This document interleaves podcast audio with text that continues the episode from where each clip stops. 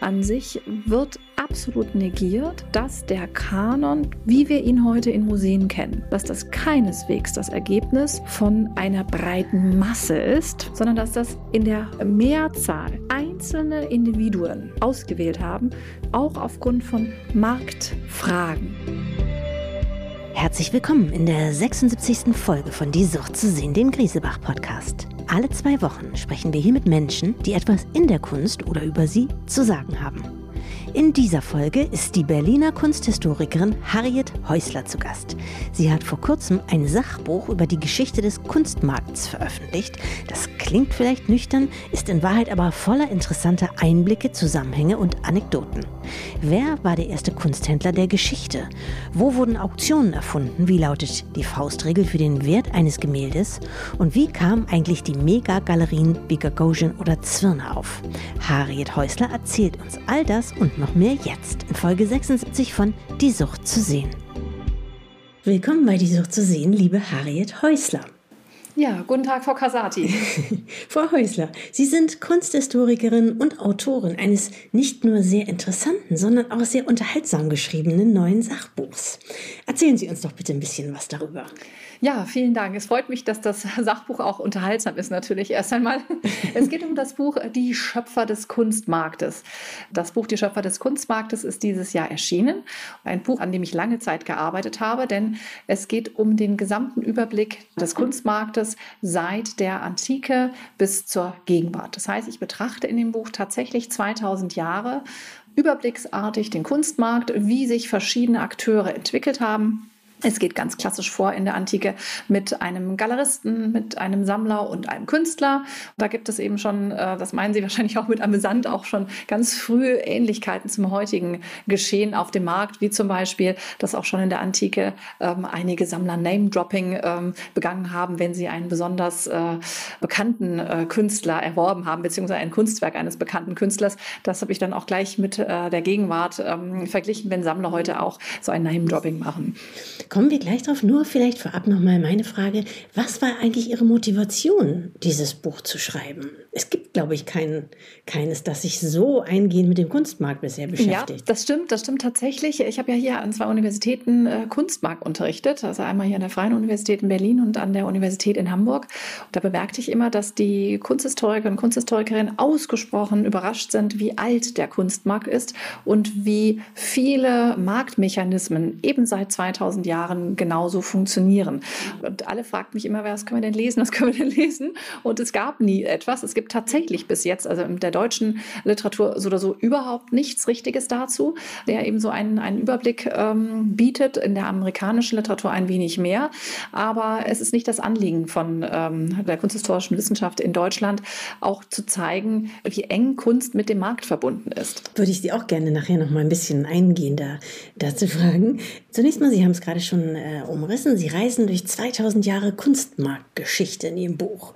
Und wie wir erfahren, liegen die Anfänge natürlich in der Antike. Mhm. Erzählen Sie uns ein bisschen, wie, woher Sie das eigentlich wissen, wie das alles entstanden ist. Also ganz einfach, ich habe auch Archäologie studiert. also das ist ganz einfach. Ich äh, fand diesen Aspekt tatsächlich auch immer sehr interessant, wenn ich über so eine Berichterstattung äh, gestolpert bin, dass es hieß, dieses oder jenes Kunstwerk hat damals den und jenen Preis eben gekostet. Also das mhm. auch damals äh, gibt es natürlich schon einige äh, Quellen, die auch Preise nennen, was mein zweites Steckenpferd ist, also wie sich Preise entwickelt haben äh, im Laufe der Jahrhunderte auch ein sehr, sehr spannendes Thema, natürlich auch relativ komplex aufgrund der verschiedenen Währungen und Währungsentwicklungen. Aber nichtsdestotrotz kann man hier auch äh, sehr, sehr viel daran erkennen, wie eben sich der Wert eines Kunstwerkes in einer verschiedenartigen Preisbildung entwickelt hat. Ja, und äh, zur, zur Archäologie natürlich. Auch hier wird es äh, absolut stiefmütterlich behandelt. Die Quellenlage zu ähm, bekannten Künstlern, ähm, wie die sich auf dem äh, griechischen und dann vor allem auch bei, bei den Römern, wie sich die entwickelt haben. Jetzt jetzt, ich spreche auch mit Ihnen in meinem Auktionshaus, ähm, Ist auch von den Römern erfunden worden, oder? Auktionshandel. Genau, das Auktionswesen. Von augere habe ich gelesen, äh, äh, stammt das lateinische Wort augere, vermehren, vergrößern.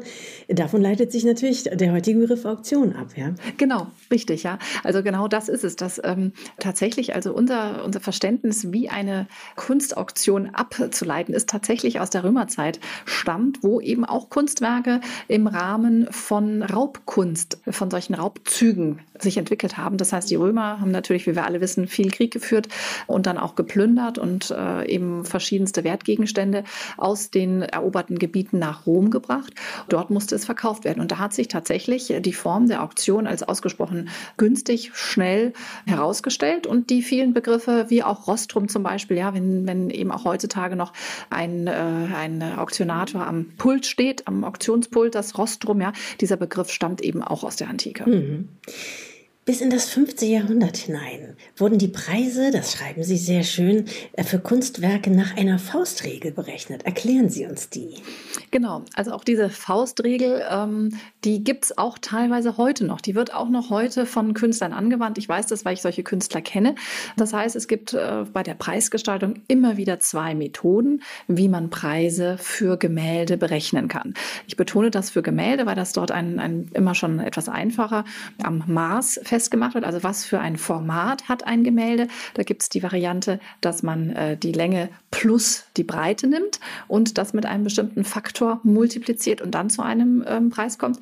Oder aber man nimmt ganz äh, einfach die Fläche des Gemäldes, der Leinwand, indem man eben ähm, Länge mal Breite plus dann oder mal dem Faktor XY nimmt. Also diese Variation plus und mal ähm, von äh, Länge zur Seite, dieses Verhältnis existiert auch heute noch. Und ich bin äh, kein großer Verfechter, muss ich sagen, von dem Additionsfaktor, denn äh, stellen Sie sich vor, da wird das Verhältnis halt nicht richtig äh, berücksichtigt. Ja, aber es gibt große Künstler, die es danach machen. Aber ich äh, bin da immer etwas zurückhaltend bei dieser ähm, Methode, so den Preis eines ähm, Gemäldes zu bewerten. Es ist ja eigentlich dann, also der preisbildende Faktor ist ja dann eigentlich der Materialwert, oder? Wenn man, wenn man so vorgeht, wie Sie es gerade beschrieben haben.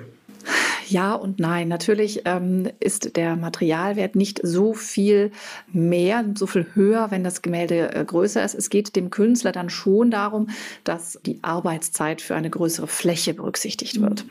Der reine Materialwert war tatsächlich, da haben Sie absolut recht, Frau Casati, ja, der äh, bestimmte tatsächlich bis zur Renaissance ähm, vorrangig den Preis eines Künstlers. Also insbesondere in den kostbaren Kirchenausstattungen, wo sehr viel mit, äh, mit wertvollen Materialien wie Gold, Silber, Lapislazuli gearbeitet wurde, da stand tatsächlich der Materialwert im Vordergrund. Das änderte sich aber dann im 15. Jahrhundert in der Renaissance, als der Künstler mehr und mehr als Individuum wahrgenommen wurde und dann natürlich auch sein Name eine größere äh, Bedeutung bekommen hat.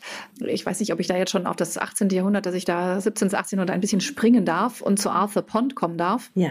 Denn bei Arthur Pond ist, ist ja das äh, ganz Interessante, diesem äh, britischen, ich möchte fast sagen, Kunstwissenschaftler, der tatsächlich etwas Neues erfunden hat, nämlich die Kunstwerke zu bewerten nach Stilkriterien. Also man sagt auch, dass Arthur Pond The Hand äh, bewertet hat. Also er hat als erster ähm, aus England heraus gesagt, dass er eine, Stil, äh, eine, eine Stilbewertung macht. Das heißt also, wenn er bei Werken, die also nicht signiert sind, wo man also nicht wusste, von wem das Werk stammte, dass er bei denen eine Stilkritik angewandt hat. Und wenn er gesagt hat, das Bild ist gut, sagen wir mal, ja, ähm, hat er das auch zertifiziert, hat das auch hinten auf der Rückwand draufgeschrieben und gesagt, so Arthur Pond zertifiziert dieses Werk als ausgesprochen äh, qualitätvoll. Ja.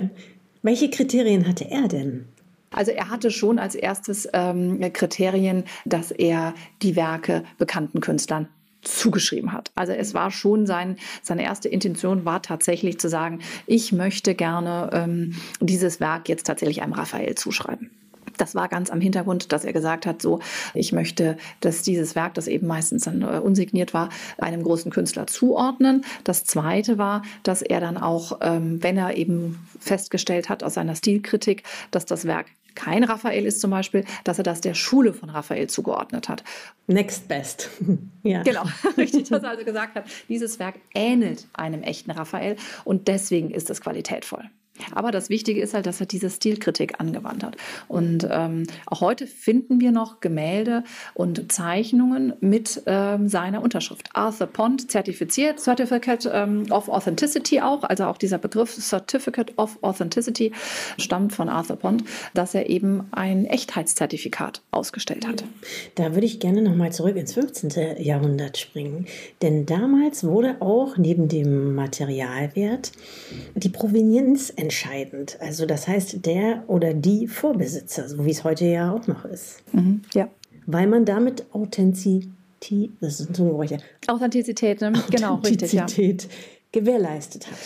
Ja, also im, im 15. Jahrhundert äh, kamen das erste Mal diese Gedanken des, ich möchte mal fast sagen, auch des ähm, Kulturgutschutzes auf, also dass auch bestimmte äh, Stadtstaaten sich als noch nicht ganz im Sinne einer Nation empfunden haben, aber dass man gesagt, dass bestimmte Gegenstände im äh, Land bleiben sollten. Das spitzte sich tatsächlich über mehrere Jahrhunderte hinweg bis zur jetzigen Zeit hinzu, dass also immer wieder auch in der Presse nachweisbar es Aufregung herrschte im 16. Jahrhundert, im 17., im 18. Jahrhundert, also ich kann ein paar Namen nennen, aber dass da immer wieder gesagt wurde, wenn wichtige Werke ein Land, eine Region, eine, eine Stadt, ja, es ging auch eben im 16. und 17. Jahrhundert zum Beispiel um Nürnberg, ja, als das Braunsche Kabinett, äh, was aus dieser Zeit stammt, äh, verkauft wurde, dass auch die Stadt gesagt hat, äh, wir möchten äh, gerne, dass diese Kunstwerke im, in unserer Region, unserer Stadt bleiben, dass sich also dort ein neues Bewusstsein entwickelt hat, welche Werke ähm, von größerer, allgemeinerer Bedeutung sind und die dann in der Region gehalten werden sollten. Ja das ist auch eine ganz, äh, ganz lange Geschichte sozusagen, ja. Ja. Wenn Sie es jetzt mit heute vergleichen, Sprung in die Gegenwart. Jetzt geht es ja heute, sind die eben wieder diese preisbildenden Faktoren natürlich nicht mehr das Material, jedenfalls nicht vordringlich. Welche sind es heute? Was würden Sie sagen? Also was ich ja auch in meinem Buch betone, ist, dass äh, die Fragen der Provenienz ausgesprochen wichtig sind. Und diese Fragen der Provenienz, das ist ein bisschen umfangreicher zu werden. Also nicht nur, wem gehörte ein bestimmtes Kunstwerk, zu welchem Zeitpunkt, sondern auch wie lange war es im Besitz von welchem Sammler. Das heißt also, dass Werke, die sehr schnell den Besitz gewechselt haben und sei es, dass sie in den berühmtesten Sammlungen der Welt waren, dass ein schnelles Weiterverkaufen als negativ bewertet wird. Am besten ist es, wenn Werke eine lange Zeit in einer berühmten Sammlung gewesen sind. Und das, wenn das tatsächlich der Fall ist, was wir immer wieder öffentlich auch sehen, gerade natürlich bei den Auktionsergebnissen, aber es gilt natürlich auch für den Kunsthandel, wenn Werke auf den Markt kommen, ähm, die wie zum Beispiel jetzt aus der Doris und äh, Thomas Ammann Stiftung, als äh, Doris Ammann verstorben ist, ja, und das Andy Warhol ähm, Bild von, über Marilyn ähm, versteigert wurde, ja.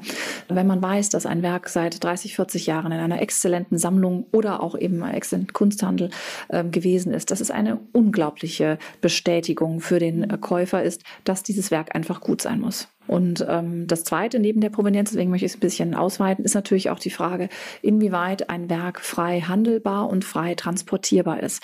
Ein Werk, was mit einem äh, Bann sozusagen belegt ist, dass es nur innerhalb von einer bestimmten Region verbleiben darf, ja, hat natürlich nicht den gleichen Wert wie ein Werk, was frei äh, transportiert werden kann. Denn äh, Sie stellen sich vor, ein, ein Japaner möchte ein äh, bekanntes Werk aus Deutschland kaufen und er darf es aber nie nach Japan einführen, weil es äh, unter das das äh, Kulturgutschutzgesetz ähm, fällt und dann in Deutschland verbleiben muss. Dann ist der Wert für den Sammler nicht äh, genauso, wie wenn er es in sein Land äh, importieren dürfte. Klar. Wer war denn der erste professionelle Kunsthändler? Wie sind da Ihre Erkenntnisse? Das ist natürlich auch eine, eine äh, sehr persönliche Meinung, wer jetzt der erste professionelle Kunsthändler ist. Ich äh, gehe da gleich nach Italien, weil sich in Italien tatsächlich im 14. Jahrhundert und dann ganz besonders stark im 15. Jahrhundert. Man klassifiziert das auch so als Protokapitalismus entwickelt hat.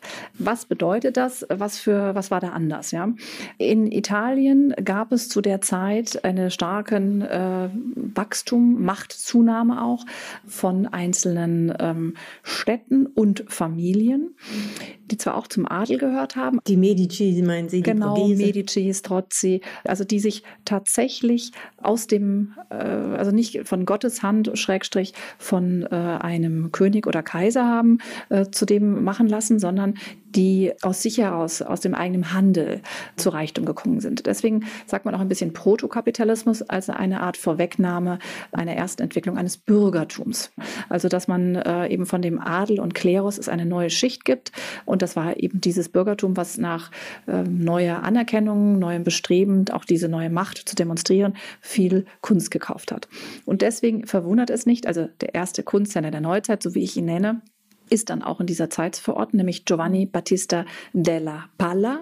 Also della Palla lebte ähm, bis äh, Anfang des 16. Jahrhunderts und wurde dann auch tatsächlich von Giorgio Vasari ähm, erwähnt. Also über diese Quelle kennen wir überhaupt Giovanni Battista della Palla, weil Vasari, der etwas später gelebt hat als della Palla, auch als erster Kunsthistoriker ebenfalls aus äh, Italien stammte. Das heißt, in diesem, ich sage jetzt mal grob gesagt, zwischen 1500 und 1600, in diesem Jahrhundert, entwickelte sich auch ein neues Bewusstsein für Kunstsammlungen, für Künstlern, also Vasaris Viten, Künstlerviten, also Künstlerlebensläufe, äh, gelten auch als erste umfangreiche äh, Darstellung von Künstlerlebensläufen, dass äh, Vasari auch gesagt hat, ich möchte nicht nur über die Künstler sprechen, sondern eben auch über diejenigen, die diese Werke, diese Künstler äh, verkauft haben. Und das war halt eben Giovanni Battista della Palla, der also tatsächlich aus Florenz äh, heraus sowohl an die ähm, neu, ich sag mal, sich neu neu entwickelnden Patrizier diese neue Schicht verkauft hat, als auch natürlich äh, an den geistigen ähm, Kleos. Und der, und das ist ganz spannend, nicht nur die antike Kunst verkauft hatte, also sprich die, die römische Kunst, ähm, griechische Kunst, was ja auch im, äh, in der Renaissance ganz äh, en vogue war, sondern eben auch zeitgenössische Kunst. Da sehe ich persönlich wieder eine unglaublich spannende Parallele zwischen Della Pallas Angebot Antike plus zeitgenössischer plus Gegenwartskunst, was auch heute tatsächlich, gerade wenn Sie in London sind, mehr und mehr geschieht, dass also Antikenhändler plötzlich Gegenwartskunst zeigen. Und da springen wir für mich wirklich in, in diese Zeit zurück, ja dass ähm, der Blick sich weitet, also dass man eben nicht nur ähm, sich auf eine Epoche konzentriert, sondern dass man sagt, ich biete jetzt einfach insgesamt gute Kunst an und sei es, dass es eben auch die Antike ist. Ja. Sie beschreiben auch einen wichtigen Schritt zum Erfolg in dieser Branche, in dieser Kunsthandelbranche, in dem äh, Kunsthändler angefangen haben, Inventarlisten von verfügbaren Sammlungen zu erstellen und diese Inventarlisten an potenzielle Kunden zu versenden. Mhm. Also eigentlich schon wie ein Katalog. Genau, richtig, ja. Also auch diese Entwicklung, ähm, also ganz kurz auch noch dazu, diese Inventarlisten sind hochspannend zu sehen, wer in wessen äh, Zeit äh, Lebensdaten etwas verkauft hat. Ähm, da bleiben wir jetzt ein bisschen äh, noch in der älteren Zeit, da sind wir jetzt in der Zeit von, von Rembrandt, also im 17. Jahrhundert, wo eben von Frere Anime, ähm, also von einem Händler, mehrere Inventarlisten bekannt sind, die er ähm, verschickt hat und die dann auch nach seinem Tod in seinem ähm, Nachlass gefunden wurden. Aber ähm, abgesehen von äh, diesem Johannes de Renialme, was auch nicht uninteressant ist, ist, dass sich etwas später, also genau genommen 1699, am Ende des 17. Jahrhunderts, äh, sich auch der erste überlieferte Auktionskatalog erhalten hat. Also das ging ein bisschen Hand in Hand, dass also nicht nur Kunsthändler Inventarlisten verschickt haben, im Sinne von, wie Sie richtig gesagt haben, einem, einer Art Katalog, sondern dass auch Auktionshäuser angefangen haben, eben ihre Auktionsware im Rahmen eines Kataloges zu verschicken. Und das passierte alles im 17. Jahrhundert. Und äh, bei Renialme ist es halt einfach nur sehr spannend zu sehen, wie wenig er dann eigentlich verkauft hatte, wenn man die letzte Inventarliste anschaut, die er verschickt hatte, und wie er aber ja trotzdem reüssiert hatte. Also da finde ich persönlich es immer wieder spannend, einen Vergleich zur Gegenwart auch zu ziehen, dass ja ein großer Trend gewesen ist in Gegenwartsgalerien vor ungefähr 10 bis 20 Jahren, dass man immer alle ähm, Ausstellungen ausverkauft haben musste. Das war ein Trend, dass da begann, dass Kunsthändler, Schrägstrich Galeristen anfingen, Wartelisten für ihre Künstler zu erstellen. Und im Endeffekt, und das kann ich auch sagen, weil ich natürlich auch mit vielen Sammlern gesprochen habe und Sammlerinnen, stellt sich heraus, dass doch nicht alles verkauft wurde. Das heißt also, dass es zum, ähm, ich sag mal, zur Werbung ja, von vielen Galeristen eben schon seit dem 17. Jahrhundert dazu zählt, dass man so tut, als ob man immer alles verkauft hat, aber im Endeffekt dann doch Werke entweder wieder zurückgegeben wurden oder halt eben einfach schlichtweg gesagt nicht verkauft wurden. Ja, oder gar nicht abgeholt wurden. Genau, oder nicht abgeholt worden. Also es gibt natürlich auch Sammler, die etwas bezahlen und die Werke nie abholen. Ja, das äh, gibt es natürlich auch alles. Einem Mann, einem Kunsthändler, widmen Sie ein ganzes Kapitel. Das ist der Brite Joseph Devine. Sie sagen, er ist der wichtigste Kunsthändler der Geschichte. Können Sie uns noch mal beschreiben, was ihn zu dem gemacht hat in Ihren Augen? Ja, also äh, Joe, Joseph Devine ist ein Faktotum, was einfach unglaublich ist, also tief beeindruckend ist. Es gibt über ihn natürlich viele Geschichten. Ich versuche es ganz knapp zu halten. Er lebte in England und hat von London aus, insbesondere in der ersten Hälfte des 20. Jahrhunderts, ein unglaubliches Imperium aufgebaut. Ja. Ganz kurz die Lebensdaten. Von 1869 bis 1939 lebte er. Er hat nicht nur dann in London ähm, agiert, sondern auch in New York, äh, von dort aus auch New York ausgesprochen zu einem Kunsthandelsplatz mitentwickelt. Nur mal eine grobe Zahl zu nennen. Ähm, von den Altmeistern in amerikanischen Museen sind etwa 75 Prozent durch seine Hände gegangen. Die hat er verkauft. Also Altmeister in amerikanischen Museen, 75 Prozent sind ungefähr von Joseph Devine verkauft worden. Nur um mal die Bedeutung so anzuschneiden. Das heißt, er hatte eine ganz einfache Idee gehabt, als er ähm, in das Geschäft seiner Familie eingestiegen ist. Er hat festgestellt, eben Anfang des äh, 20. Jahrhunderts, dass es in Europa herausragende Kunst gibt, und diese herausragende Kunst häufig im Besitz ist noch von verarmten, adligen Familien.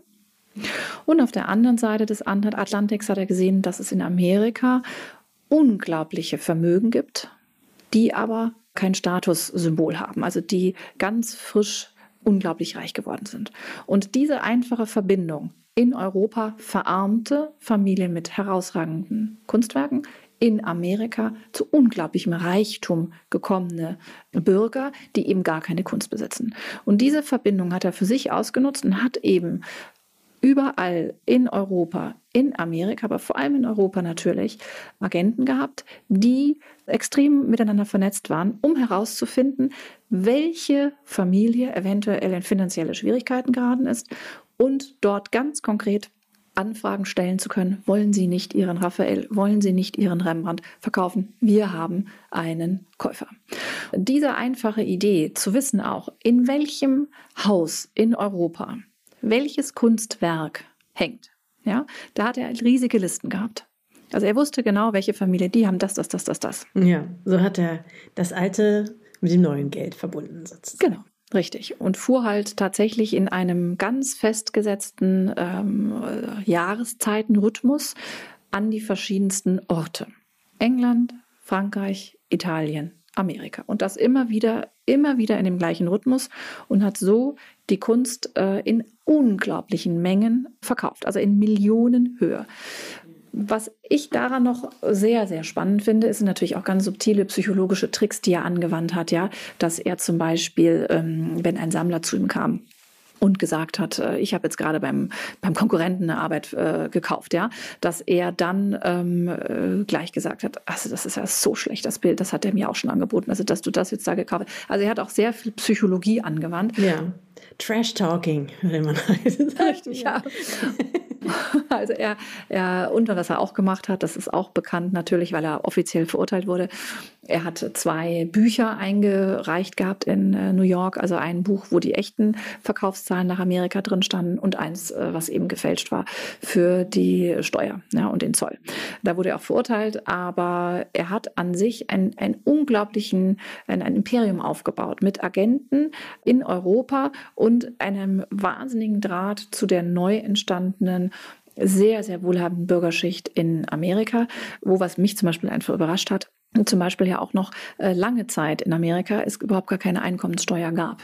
Das heißt, diese Vermögen, ähm, Wanderbild, äh, Pierpont Morgan, äh, also der Rockefeller natürlich, ja, die sind dermaßen, das war so viel Geld, ja, dass man tatsächlich wissen wollte, wo geht das ganze Geld hin? Es ist einfach zu viel gewesen für einen Menschen, ja, die also die Eisenbahn aufgebaut haben oder Stahlindustrie. Also es ist so, so eine immense Menge an Geld gewesen und davon hat Joseph Devine profitiert.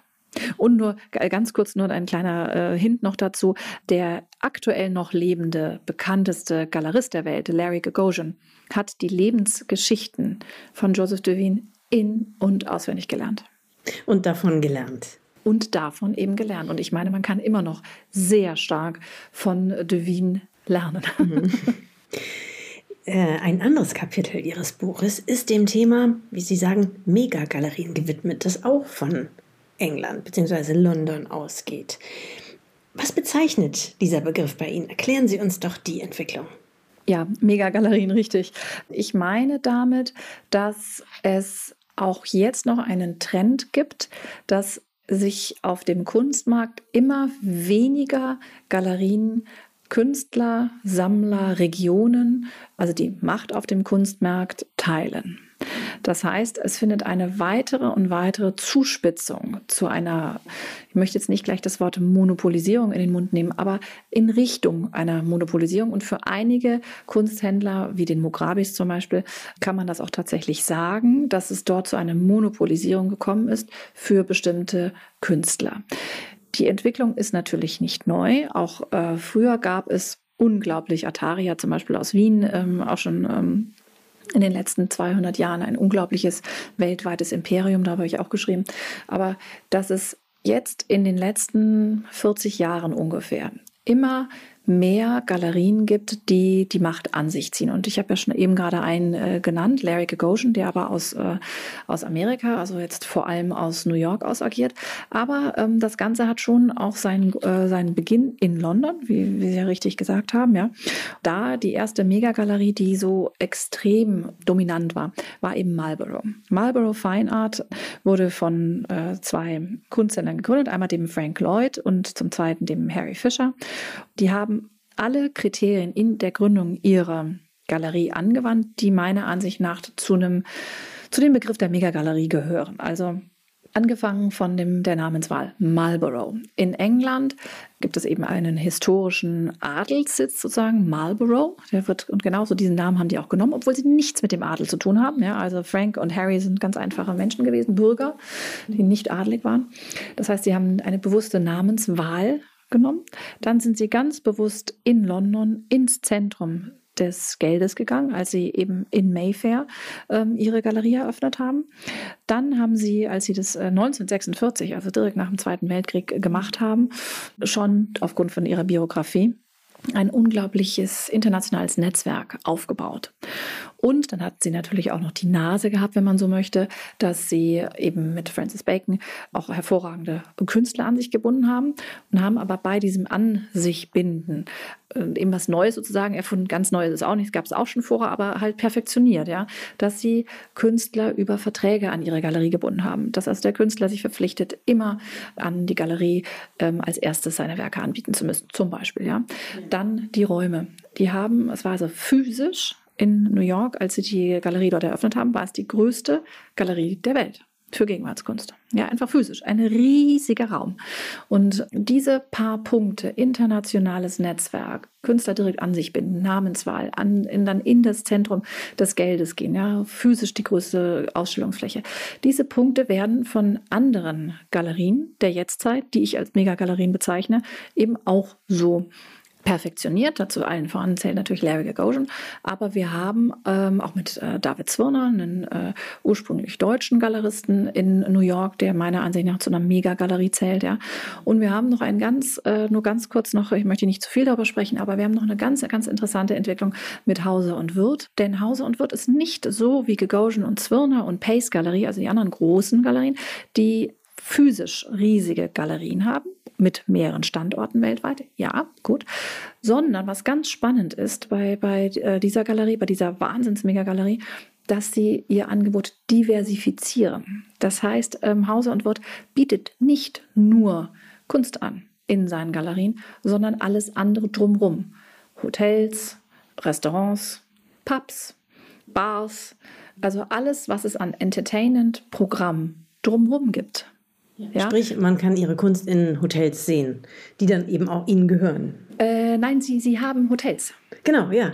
Das Five Arms, genau. Genau, richtig, Five Arms, genau. Ja, also sie, sie haben, äh, sie sind auch, äh, wenn man so möchte, indem sie ja auch hier in Somerset in, in England auf dem Land, indem sie da ein, eine ganze Farm gekauft haben, wo sie auch eigene Bioprodukte herstellen, wo man auch Ferien verbringen kann. Also sie bieten auch die Residencies an. Also du kannst in deren Hotels und Ferienhäuser äh, leben. Also sie, sie nehmen den ganzen Sammler sozusagen zu sich und du kannst dort leben. Schlafen, essen, trinken, Party machen, spazieren gehen, Yoga-Unterricht machen, dich als Bauer betätigen. Also du kannst dort einfach leben. Und ihre Kunst anschauen, die dort überall ausgestellt ist. Genau, mhm. ja. Also das ist schon äh, erstaunlich. Also man geht dann auch in einen Pub, man geht dann zu Hause wird ins Pub oder man geht eben, man schickt seine Kinder in einen Kunstkurs zum Beispiel dann nach Somerset, dass sie dort äh, malen lernen, ja. Und man geht dann selbst ein schönes Glas äh, Wein trinken mit einem tollen Biosalat, der um die Ecke angebaut wurde. Also es stammt alles aus einer Hand. Ja. Sie haben es vorhin schon kurz angerissen. Sie haben das Fach Kunstmarkt als Hochschuldisziplin also als Fach eben unterrichtet, in, in ich glaube, Berlin und in Hamburg. Mhm. Und Sie haben, wie Sie schreiben und glaube ich auch vorhin schon kurz gesagt haben, festgestellt, dass in der Kunstgeschichte und in der Kunstwissenschaft, insbesondere in Deutschland und Kontinentaleuropa, der Einfluss des Kunstmarkts auf die Entstehung von Kunst zumeist ja, verleugnet wird. Mhm. Ja, das ist irgendwie bäh.